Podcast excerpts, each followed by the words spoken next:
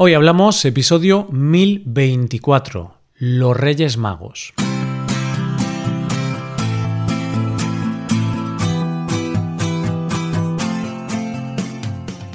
Bienvenido a Hoy Hablamos, el podcast para aprender español cada día. Si te gusta este contenido y aprender con él, creo que puedes aprender todavía más si te haces suscriptor premium. ¿Por qué? Pues porque con la suscripción premium podrás ver la transcripción del audio, ejercicios y explicaciones de este episodio. Y también podrás escuchar un audio exclusivo a la semana.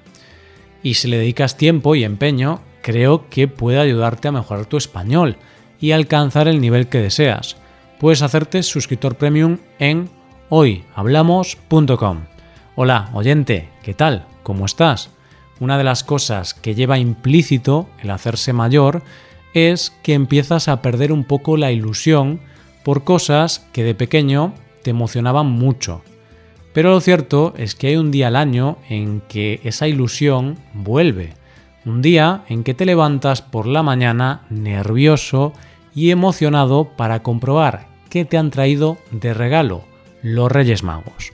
Hoy hablamos de los Reyes Magos.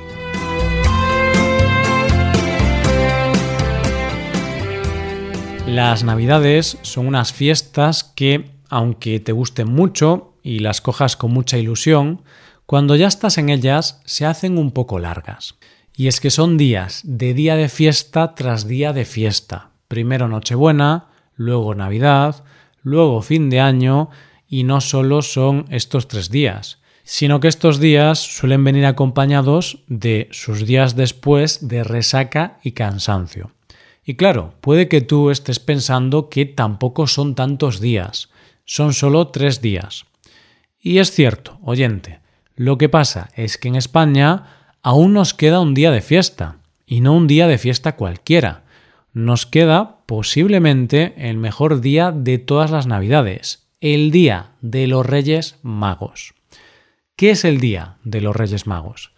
Para explicarlo de forma muy sencilla, podríamos decir que los Reyes Magos son como nuestro Papa Noel, es decir, son los personajes que tradicionalmente nos traen regalos a los españoles en las Navidades. Lo que pasa es que a diferencia de Papá Noel, que pasa el día de Nochebuena, los Reyes Magos pasan la noche del 5 al 6 de enero, es decir, que el día de Reyes es el 6 de enero. Pero antes de seguir conociendo cómo es exactamente esta tradición, vamos a ver de dónde viene y quiénes son estos personajes que nos dejan regalos.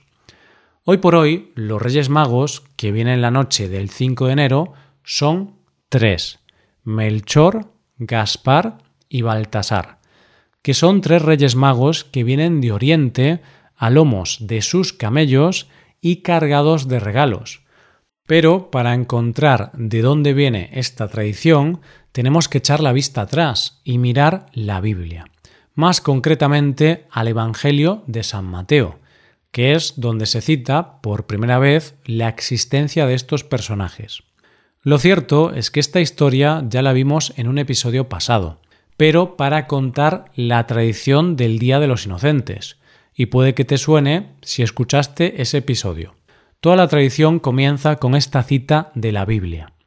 Nacido Jesús en Belén de Judea, en tiempo del rey Herodes, unos magos que venían del oriente se presentaron en Jerusalén, diciendo ¿Dónde está el rey de los judíos que ha nacido? Pues vimos su estrella en el oriente y hemos venido a adorarle. Y es que estos magos vieron aparecer una estrella en el oriente y se acordaron de que había una profecía del Antiguo Testamento que decía que cuando apareciera una nueva estrella por el oriente es que había nacido el nuevo rey que reinaría en todas las naciones, es decir, el niño Jesús.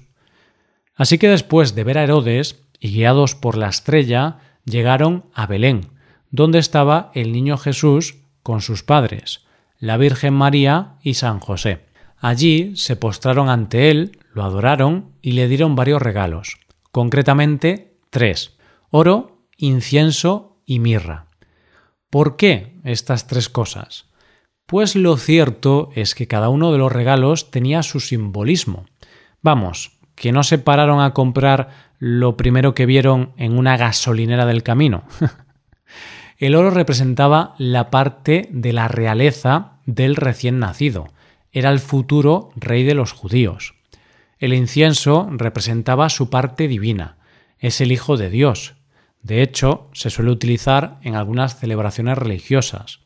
Y la mirra, que es un compuesto embalsamador para los muertos, representaba el futuro sufrimiento y muerte de Jesús. Y es que no olvidemos que Él había nacido con un único fin, liberar a la humanidad del pecado original que habían provocado Adán y Eva. Que digo yo que otra cosa no, pero sabían hacer muy buenos regalos, porque con solo tres regalos representaron toda la vida futura del niño. Habría que aprender de los Reyes Magos. si te das cuenta, oyente, en estos textos no se dice en ningún momento que fueran reyes, que fueran tres, y no se dice sus nombres. Y es que lo cierto es que todo eso viene de tradiciones posteriores. De hecho, el que fueran tres se estableció en el siglo XII y tiene que ver más con conceptos simbólicos.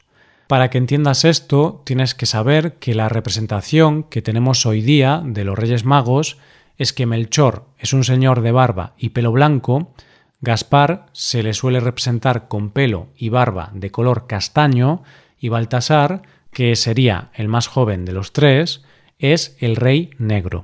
¿Por qué te cuento esto? Porque el hecho de que se estableciera que fueran tres se hizo para representar a los tres continentes conocidos en aquel momento, Europa, Asia y África las tres personas de la Trinidad y las tres edades del hombre, la juventud, la madurez y la ancianidad, que era la forma de decir que a Dios hay que adorarlo en todos los sitios y durante toda la vida. Sea como fuere, el caso es que hoy son tres Reyes Magos y en España se empezó a celebrar este día en el siglo XIX y se hizo para hacerlo coincidir con la Epifanía que es cuando Jesús se mostró ante los Reyes Magos. En esta celebración coinciden dos eventos, hacer regalos a los niños y la celebración religiosa. ¿Y cómo lo celebramos? Pues lo cierto es que, como toda buena tradición que se precie, la tradición de los Reyes Magos no se limita a ese día, sino que todo empieza muchos días antes y no termina solo con los regalos. Todo empieza un tiempo antes, más o menos cuando ponemos el árbol de Navidad, que es señal de que las Navidades están acercándose.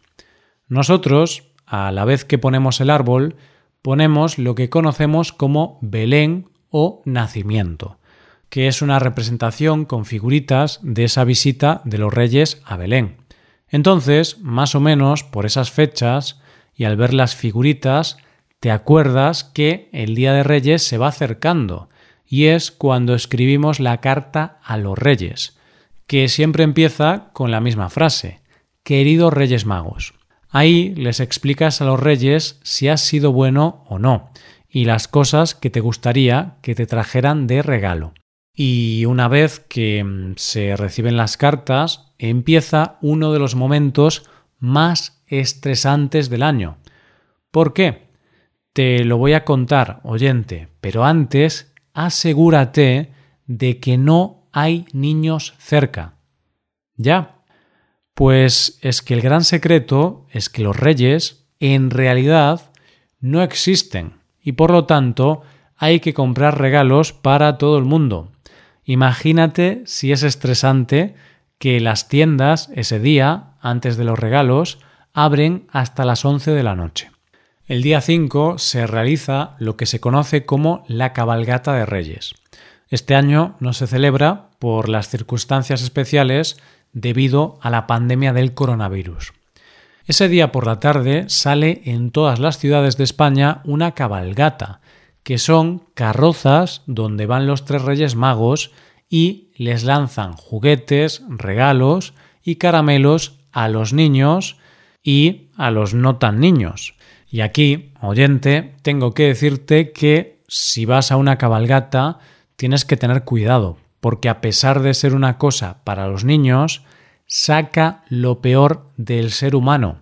Y yo he visto auténticas batallas campales por conseguir un caramelo que se había caído al suelo. Y ya no te cuento cuando lanzan juguetes. Ahí ríete tú de las batallas de Juego de Tronos. Esa noche hay que ir a dormir pronto, porque si no, los reyes no pasan. Pero antes de irse a dormir hay que dejar los zapatos de cada uno para que los reyes sepan dónde tienen que dejar los juguetes o regalos de cada uno. Además, hay que dejarles algo de comer y beber a los reyes y sus camellos. Así que se suele dejar agua, leche, galletas, zanahorias o, si les quieres dar una alegría a los reyes, algo de licor, lo que sea ya que la noche repartiendo regalos es muy larga. El caso es dejarles algo a los reyes, y así los niños, cuando se levantan por la mañana y ven que no hay nada, es la prueba de que han pasado los reyes y por lo tanto existen. Y a la mañana siguiente es la hora de la verdad, la hora de descubrir si ha sido bueno o malo, porque los reyes pueden dejarte regalos o carbón dependiendo de cómo haya sido ese año. Ese día es típico dejarles a los niños, además de los regalos, algo de carbón de caramelo para decirles que se podían haber portado mejor. El caso es que esa mañana es la mañana de máxima alegría e ilusión. Regalos, regalos y más regalos. Yo tengo que reconocerte que cuando era pequeñito era uno de los días del año que más ilusión me hacía. Pero la tradición no acaba ahí, porque ese día para desayunar se come un postre típico llamado el roscón de reyes, que es un dulce típico de ese día. Tiene forma de anillo, suele llevar por encima fruta escarchada y puede comerse sin relleno o puede estar relleno de crema, nata o chocolate. Cuando tú compras el roscón suele llevar una corona de papel. ¿Por qué? Porque la gracia está en que tiene dos regalos dentro, una figurita de un rey y un aba. A quien le toque el rey ese día es el rey y se pone la corona. Y a quien le toque el aba, pues le toca pagar el roscón.